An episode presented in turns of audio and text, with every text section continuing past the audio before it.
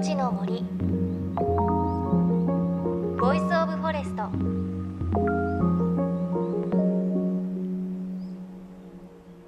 おはようございます。高橋真理恵です。JFN38 局を結んでお送りします。命の森 Voice of Forest。この番組は森の長城プロジェクトをはじめ全国に広がる植林活動や自然保護の取り組みにスポットを当てるプログラムです。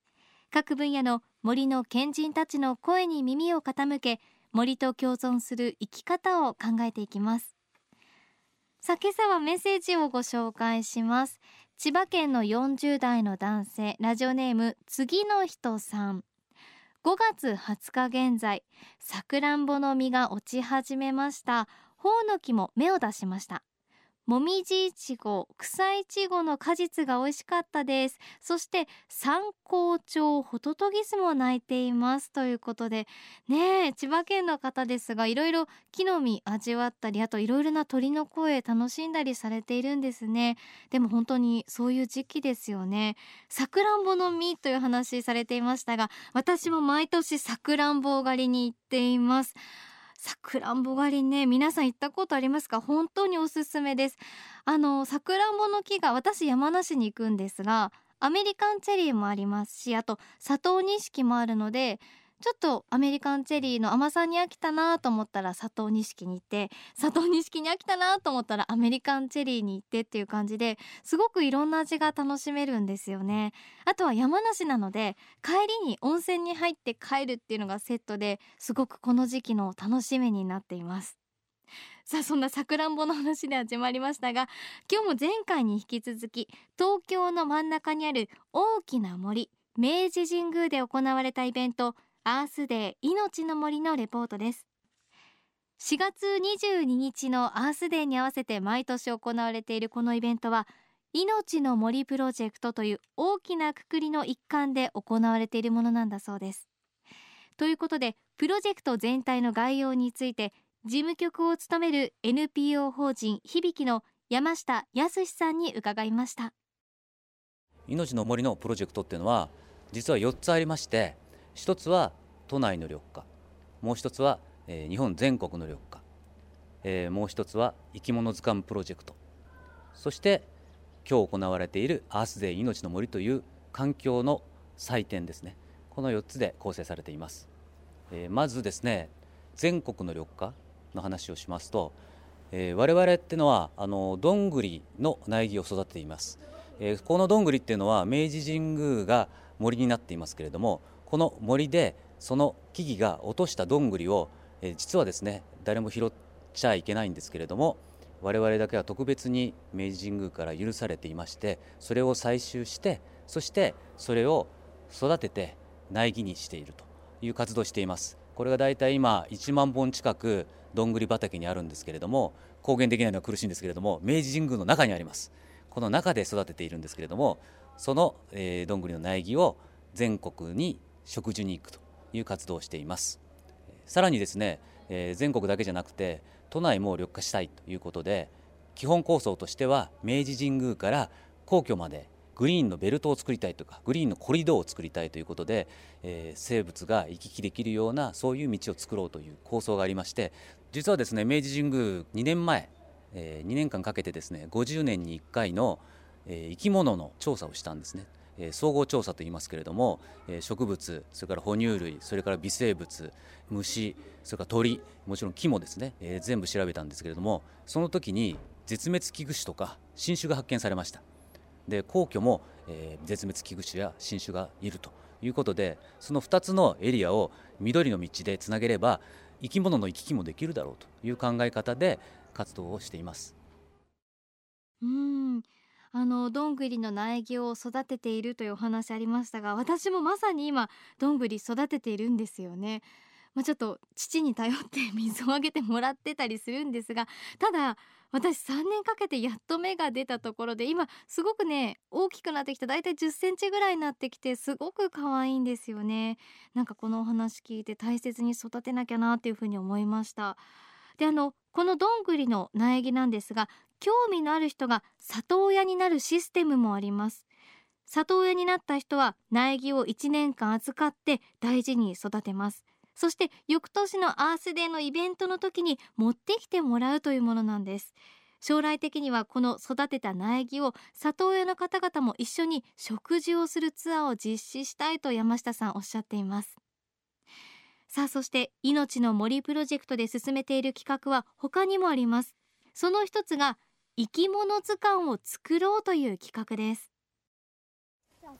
今からカメラで生き物を撮影します。生き物っていうのは虫とかカエル。とかミミズとかじゃなくても大丈夫です。例えば木とか葉っぱとか虫とかじゃなくてもじっくりゆっくり見ると意外なところに不思議なものがあったりするんでそれを宝物のように撮ってください。でこれで撮ってもらった写真はこの後ウェブサイトに生き物図鑑っていうサイトが出来上がってそちらの方に皆さんの感想とニックネームと写真とっていうそういうことで載っていく場合があります。全員が必ず載るわけじゃないんですけど。でその中から厳選されたものを今年の年末に刷新しようと思ってます。じゃあ皆さん撮ってください。お願いします。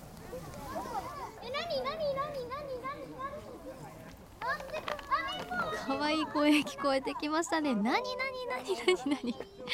いやでも今の子供たちってこうスマホで上手に写真撮ることできますし、なんかいざ撮るとなったらいつも以上にじっくりねものを観察しますよね。今そのサイトをね見て皆さんが撮った写真を見ているんですがすごく綺麗です。でもこれ普段見落としてしまいそうなのでなんかこうやってカメラを持って森を歩くのもなんか楽しいんだなという感じしますね。すごく綺麗な写真です。さあこの生き物図鑑の企画を担当している大木秀明さんに伺いました。明治神宮命の森生き物図鑑プロジェクトの大木秀明です。もともとは明治神宮の生物調査がきっかけになってまして、まあ、50年に一度調査をするっていうもので、えっと、今ちょうど96年目なので2回目の調査の調査書を見せてもらった時にすごいたくさんの生き物がそこに映っていたのであのこれもっとあのいろんな人が参加できるような仕組みできないかなっていうので、えっと、参加型のあのワークショップで明治神宮の生き物を集めていってそれを図鑑にしていこうというプロジェクトです。あのスマートフォンでやっぱ子どもたちが簡単に本当に肉眼で見るよりもカマキリのこうなんていうんですか毛みたいなところまで見えてしまうみたいなのがあるんでそれを子どもたちに持ってもらってあの明治神宮の、えー、中で活動している NPO 響の方たちがガイドしてもらいながら、え、森とあとあの田んぼがあるんですけどもえー、そこの説明をしながら一緒に撮影をしていくというワークショップになります。オオタカがこの森にはいるっていうのであの大きいものでいうとオオタカとか実は結構中に入るとですね子供の方があの早いです。あの見つけるのが。例えば森に入った時ってみんな最初生き物いないじゃんって言うんですよ。だけど足元にあるのも見えてる景色全部生き物だから最初そういうふうに思わないんですけどこう写真を撮り始めるとその解像度がどんどん上がっていってこんなキノコ見たことないとか一瞬これ生き物なのみたいなものも見つかるのも結構醍醐味であここにもいるここにもいるっていうのはもう子供の方がその切り替えは早いですね。これがあのみんなで作るあの生き物図鑑というふうに言ってるのでさっきあの最初にきっかけとなったあの調査書っていうのはあの専門家が作っているものなのでそれとは全く別で、えっと、みんなで市民が作っていくっていうのでみんなが撮った写真を、え集めて図鑑にしていくというようなプロジェクトですね。で基本的にはウェブがアップされていくっていう状態と、まあ、できれば季節ごともしくは半年ぐらいおきに冊子にしていけたらなというふうには思ってます。はいじゃあ集合してください。今日一番の写真を選んで。あ、もう選んだ。選んだ？えー、っと、何カエルは知らないけど、カエルです。はいカエルですおたまじゃくしを使う。オタマジャクシですはい次は？キノコ。オレンジのキノコですなんか宝石みたいね雲とか猿の腰掛けを取りました。えー、っと、おたまじゃくしを取りました。ピクピク動いていました。オレンジのキノコみたいな感じなやつがあってそれがすごいうじゃうじゃいたからちょっと気持ち悪いなって思ったけどなんかよく見るとなんかちゃんと個性みたいなちっちゃいとか大きいとかがあったからいいなと思いました。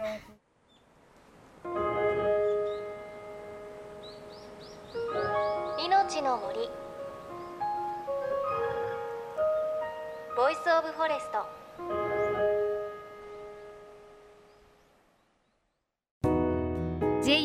38局では東日本大震災で被災した沿岸部に津波から命を守る森の防潮堤を作る森の長城プロジェクトを支援する募金を受け付けています。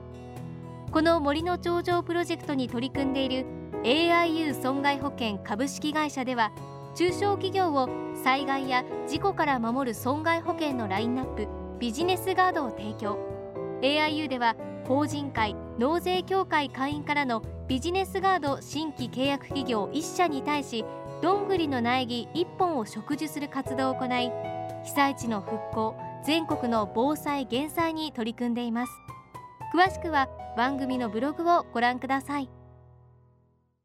命の森 Voice of Forest。今日は4月末に明治神宮の森で行われたイベントアースデー命の森のレポートをお届けしました。いや最後ねこう子どもたちがいろんなものを見つけたって報告しているのすごく可愛かったですね。あの NPO 法人響が明治神宮の中で田んぼを作る試みをしていて、まあ、田んぼがあるのでなのであのオタマジャクシがいたよとか水際の生き物もいるんですよね。いや本当にこう生物多様性がしっかりしてるんだなという感じがしますよね。あと写真を見て今スマホで撮ると拡大ができるっていうのも子どもたち楽しいですよね。さらになんかこうアプリで普通のカメラよりももっともっとこう拡大ができるものがあるみたいでそういうのがあるとより興味を引きますし大人も楽しいですよね。あともう先週もお話しされていましたが明治神宮の森大鷹もいるということで私いつかね明治神宮の森で大鷹見てみたいなって思うんですよね。さあこの生き物図鑑のワークショップですが今後も月1回のペースで行われるということです。詳しくは生き物図鑑プロジェクトのサイトをチェックしてみてください。きっとお子さんね喜ぶんじゃないでしょうか。来週もアースデー命の森のイベントの模様をお届けします。また番組ではあなたの身近な森についてメッセージお待ちしています。メッセージは番組ウェブサイトからお寄せください。命の森 Voice of Forest。お相手は高橋真理恵でした。命の森。ボイスオブフォレスト。